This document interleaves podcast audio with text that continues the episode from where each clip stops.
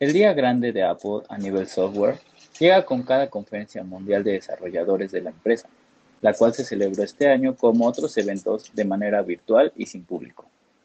Y una vez más fue el escenario para dar a conocer la nueva versión de su sistema operativo para dispositivos móviles iOS 14.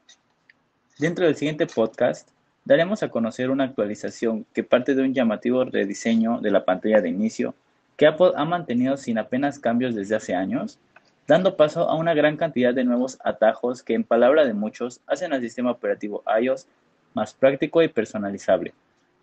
Además de brindarte información de cómo aprovechar al máximo aquellas funciones que los usuarios han podido pedir al existir en otros sistemas, como el Picture in Picture o los widgets.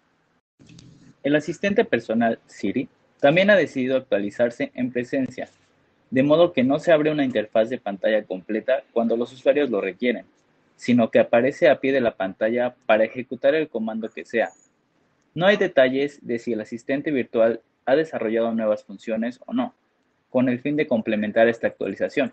De lo que sí podemos hablar es de la aplicación de traducción con la que el asistente ayudará a traducir no solo palabras, sino expresiones completas. Widgets en la pantalla de inicio.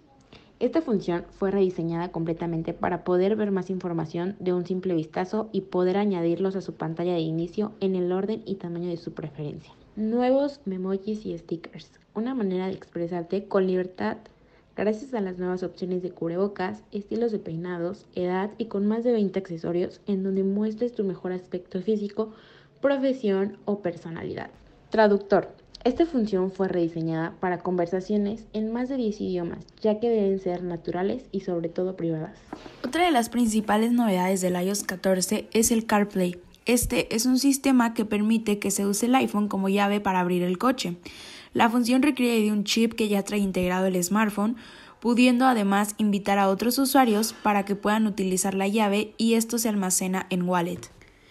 Y por último, otra de las innovaciones del iOS 14 es el cajón de aplicaciones que te va a permitir poner escritorios como invisibles, ocultando estas apps y activando un cajón de aplicaciones llamado biblioteca de apps. Este no es como el del Android con una lista de apps, sino que todas vienen ordenadas automáticamente en carpetas con categorías y así te es más fácil encontrarlas. La llegada de un nuevo sistema operativo para dispositivos móviles siempre es un fenómeno que afecta a millones de personas en todo el mundo. Algunos cambios incluso pueden ser decisivos en la vida cotidiana de muchas personas. Esta novedad puede resultar útil para algunos, aunque es algo que depende mucho de cada usuario. ¿Y a ti qué te parece el nuevo iOS 14? Cuéntanos en los comentarios y nos vemos en el próximo capítulo.